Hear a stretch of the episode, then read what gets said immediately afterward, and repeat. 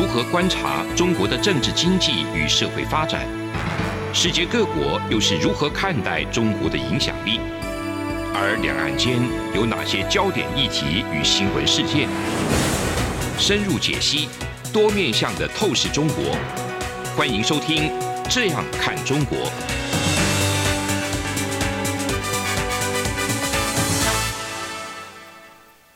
各位听众您好，我是主持人蔡明芳。您现在收听的是中央广播电台的《这样看中国》节目，蔡明芳时间。今天节目要探讨的主题呢，是有关于这个房地产的一个授信以及这个金融的稳定。那我想，在美国政府呢，呃，美国的这个中央银行 Fed 呢，它在这次武汉肺炎疫情发生之后，它为了要帮助这个美国的一个金融市场的一个流动性。稳定它的流动性呢？那其实它采取的这个无限的量化宽松政策哈，那这种无限的量化宽松政策，换句话说就是它用非常宽松的货币政策来注入这一个资本市场，维持这个金融市场的一个流动性的一个稳定。在这样的情况之下，当美国政府、美国的这个央行不断的去降低利率的时候呢，那也迫使其他国家的央行也必须要降低。他们的利率为什么呢？因为假设美国的一个央行把这个利率降低了、降息了，就会使得美国相对于其他国家，他们的利率会是偏低的。在这样的情况之下，当然资金就会往利率比较高的国家去移动。哦，所以这个就会使得其他国家不得不降息。那如果其他国家也跟着降息的话，当然就是我们现在看到这个结果，就是其他的国家因为美国的降息，为了要缩短这个两国的这个利差，避免这个热钱的涌入，它也要跟着降息。在这样的情况之下，降息以后，当然过去我们在谈宽松的货币政策会有好处的原因，是因为在总体经济学里面，政府通常它有两大政策，一个叫做财政政策，一个叫做货币政策。那宽松的货币政策可以做什么事情呢？因为宽松的货币政策背后隐含的利率会比较低，所以贷款的利息就会比较低。一旦利率比较低，它理论上应该可以刺激厂商的一个投资。所以投资如果起来了，那当然就会带动国家的一个就业，带动了消费，那经济就会慢慢的。这个转向所谓良性循环。那如果是财政政策的话，通常就是所谓的减税，降低厂商的一个税负，那去帮助这个厂商渡过难关，那提高厂商去投资的这个诱因。呃，我们从这个宽松货币政策来看，过去会有这样的思维。降低所谓的利率可以去刺激投资，或宽松货币可以刺激投资，主要原因就是要投资要可以刺激。可是不要忘了，像武汉肺炎的这个疫情，或者是呃我们溯及二零零八年这个金融海啸，这一些投资需求的下滑，都不是只有因为利率的下滑，而是因为投资先下滑了以后，利率才被迫跟着下滑，所以。如果你还用着过去的思维来降低利率的话，当然它就会这个没有办法达到过去我们在课本里面经济学的教科书里面所看到这样的一个带动投资的一个效果。但是这个东西也不是像台湾中央银行的一个问题哈，因为美国政府、美国这个中央银行这样子做了以后，其他国家的这个央行也被迫必须要跟着降息。如果你在这样的情况之下降息的话，带出另外一个比较严重的问题。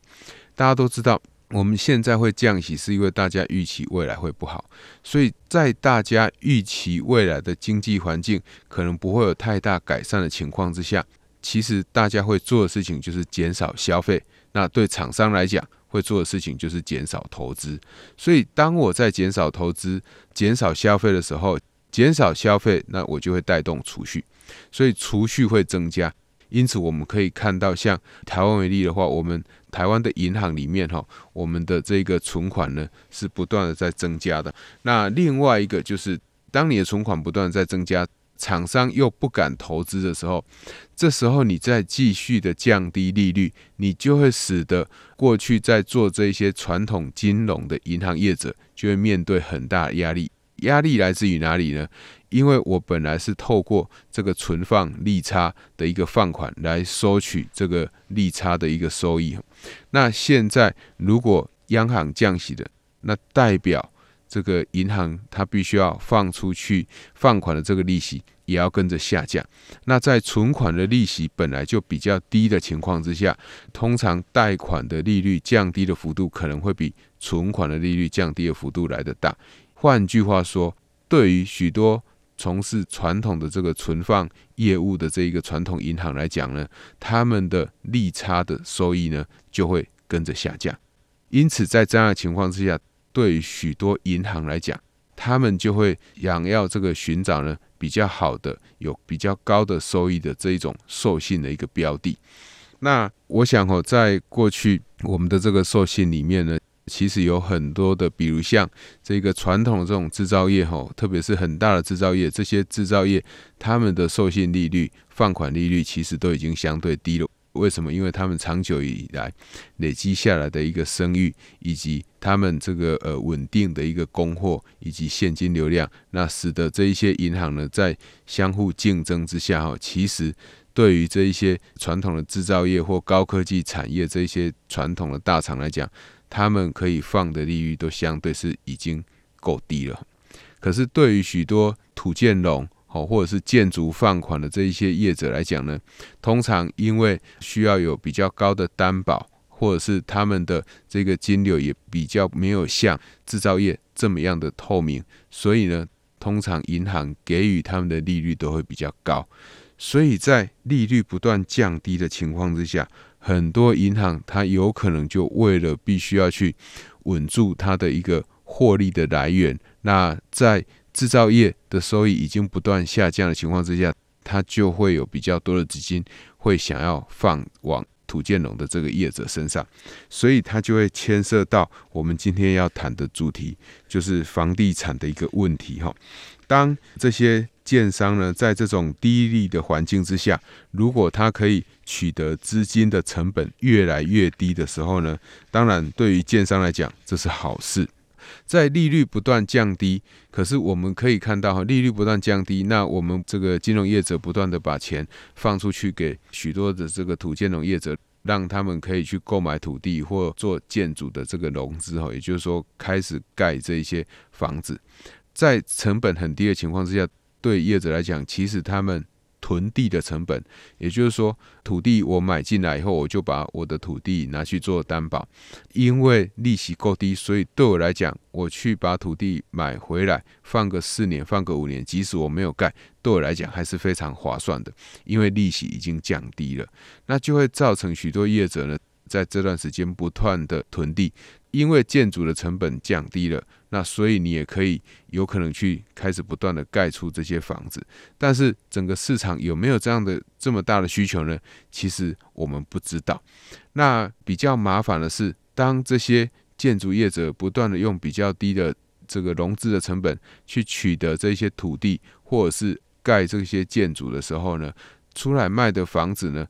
卖的价格其实不见得比较低，因为房子的价格是会受到市场上购买人数的影响，以及消费者预期心理的影响，所以在这里就有可能会形成这些土建农业者呢，在这里就会形成一个泡沫。当你盖错了房子如果没有真的有消费者去购买的时候，当余物越来越多的时候，这些建筑业者他们的压力就会越来越大。虽然有很多人认为建商在过去几年，他们已经赚取非常大的这个利润，口袋都极深。但是不管如何，银行在做授信的时候，这些建商的口袋的钱并没有拿出来做担保，所以建商再怎么有钱，其实对这一些做金融授信的这一些银行业者来讲，其实并没有太大的帮助。充其量你只能说，它满足所谓的这种信用的风险可能会比较低一点。因为他个人的这个声誉，所以在这一个部分呢，如果这样的一个授信继续往下扩大的时候，其实对于整个金融体系的稳定性就会带来极大影响。那我想，不管是这个中央银行的总裁哈，台湾中央银行总裁这个杨总裁，或者是像央行有这个常务理事呢，不断的发言说，台湾的这个建筑的一种授信呢，还算是稳定哈。他们讲的是从银行的预放比来看哈，但是银行的预放比这个其实是事后的概念。如果中央银行要维持金融的稳定，要特别注意房地产问题的话，不应该是看预放比，因为预放比通常都已经事情发生以后，也就是说建商发生倒闭的情况之下，预放比才会增加。换句话说，有可能你在这个月预放比还非常的正常，下个月预放比就突然急速的增加。为什么？因为通常业者在这个倒闭的时候，他不会。在前一个月跟你讲，甚至不会在前一个礼拜或前一天跟你讲，他倒闭的时候，你才知道他倒闭了。所以，当预放比急剧升高的时候，只是代表事情已经发生了。那你可以做什么事情来弥补吗？你没有办法做任何事情，因为事情已经发生了。所以，如果中央银行对于维系的金融稳定，那杨总裁认为这个是他很重要工作的话，其实在做这件事的时候。该做的事情是要超前部署，而不是说去看预放比的一个问题。那至于建商或建筑的融资到底健不健康，这个我想是见仁见智，但是必须要有一个标准来看哦，我们才可以了解说这样的一个标准到底是不是健康的哈。那节目到这边，我们先休息一下。这里是中央广播电台《这样看中国》节目，我们等一下再跟各位听众朋友继续聊这样的一个议题哈。节目稍后回来。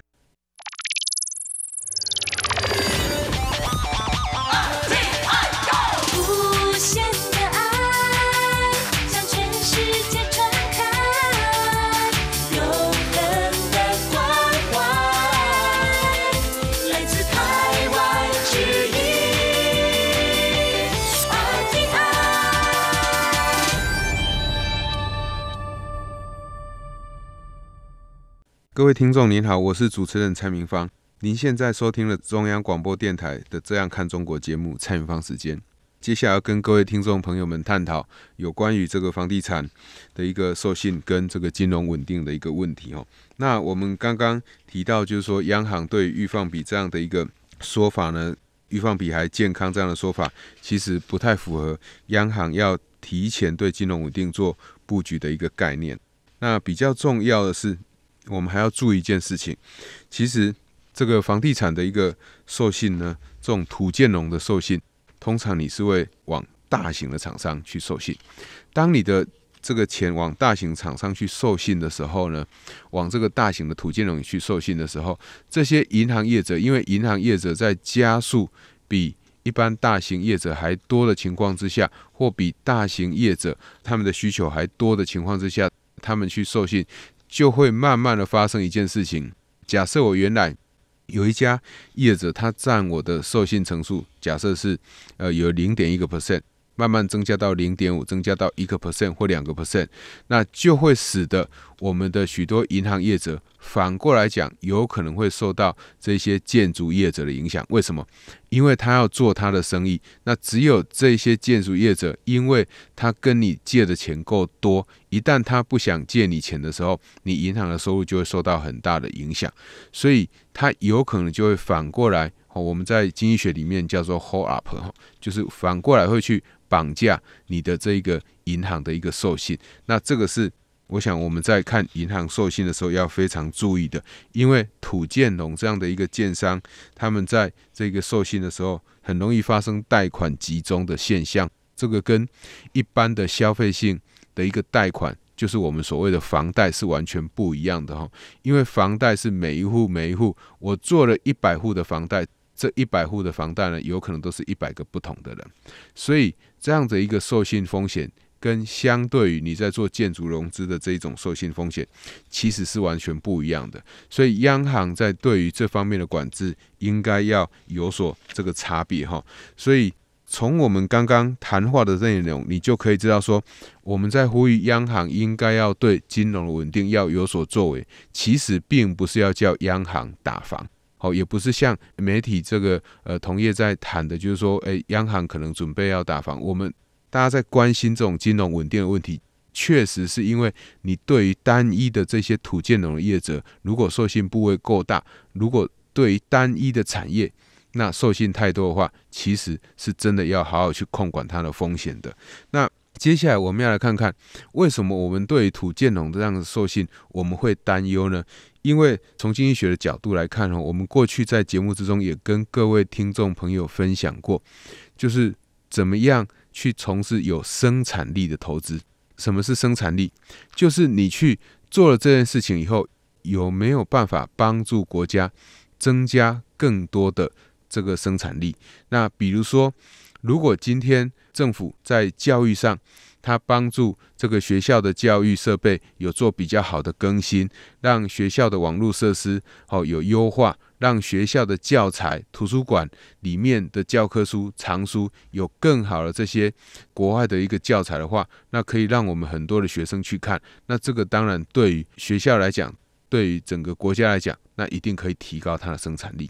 可是土建龙就是去盖房子这件事情呢，这种建筑业它其实对于生产力的帮助相当有限。为什么我会讲有限而不是没有呢？因为房子它当然提供我们居住的一个保障哈，那没有这些建筑业者去盖出这些品质好的房子，其实大家住在这个房子里面也会非常的担心。所以房子它当然会提供。给予我们一定的一个生产力的一个帮助，可是如果房子盖太多的时候，这个房子又变成所谓炒房的这种工具的话，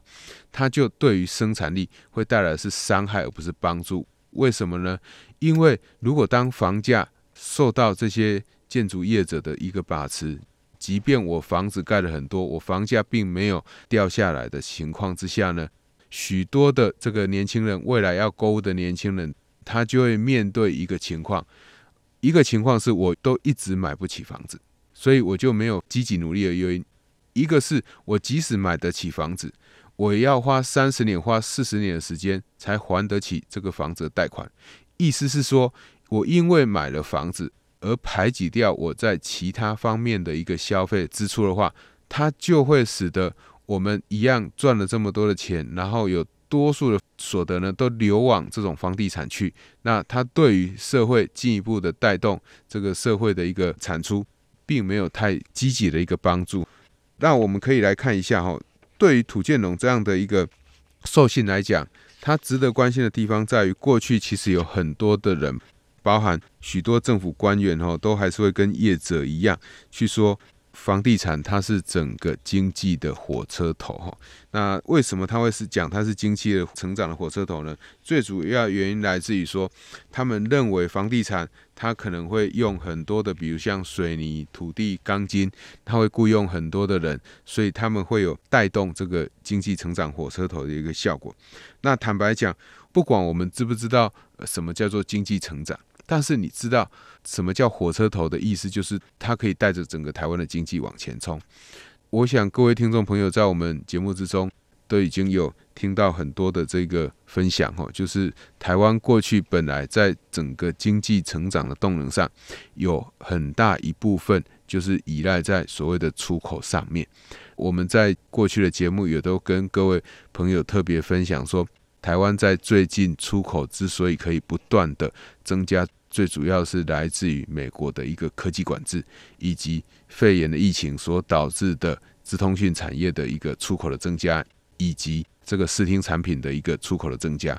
所以换句话说，真的经济成长的火车头呢，大概应该是。出口这个产业，那为什么会是房地产这样的内需产业会被大家认为是经济成长的火车头？我想这样的说法哈，确实会有误解哈。那我们根据主计总处在二零一六年的这个产业关联分析报告里面，其实就可以看到，房地产它在整个产业关联里面呢，跟其他行业的这个总关联呢，大概就是二点零八。那不动产大概有一点九二啊。除了这个房地产以外，这些相关产业以外呢，总关联度最高的其实是在台湾的话是化学材料，它是六点零一，基本金属是五点二四，石油跟美制品是三点五九，电子零组件是二点五八。我想这些细节可能各位听众朋友不用特别了解，可是你可以知道二点零八这个数字是我在刚刚念的，跟其他像化学、像电子零组件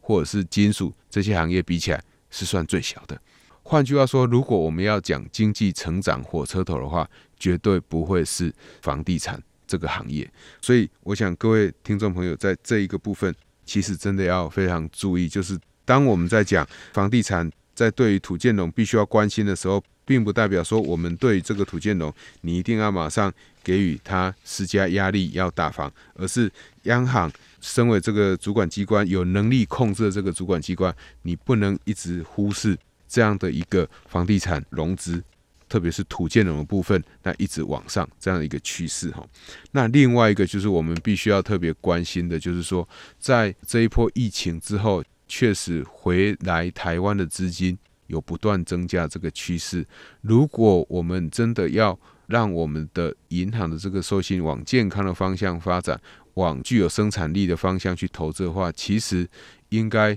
政府可以利用一些方式，让我们的资金想办法导到我们目前正在大力推行的这种离岸风电的这个融资的道路上。我想这个会对台湾来讲，不管是在绿电产业，或者是台湾未来产业的成长，都会有很大帮助的。这个是呃，我觉得未来政府可以再进一步去思考的。否则，这么大的资金，确实对这些金融业者来讲，他们会形成很大的压力，那很容易就会往土建农的这个身上去走。那这个对于台湾来讲，绝对不是好事。特别是房价这样高居不下的情况之下，如何让人民安居乐业，一直都是一个政府非常重要的一个工作。如果我们有这么多的土建农业者不断的在盖房子，但是他们盖出来的房子，如果很多人没有用的话，理论上政府应该要对于这样的一个土建农业者进行管制。意思是什么？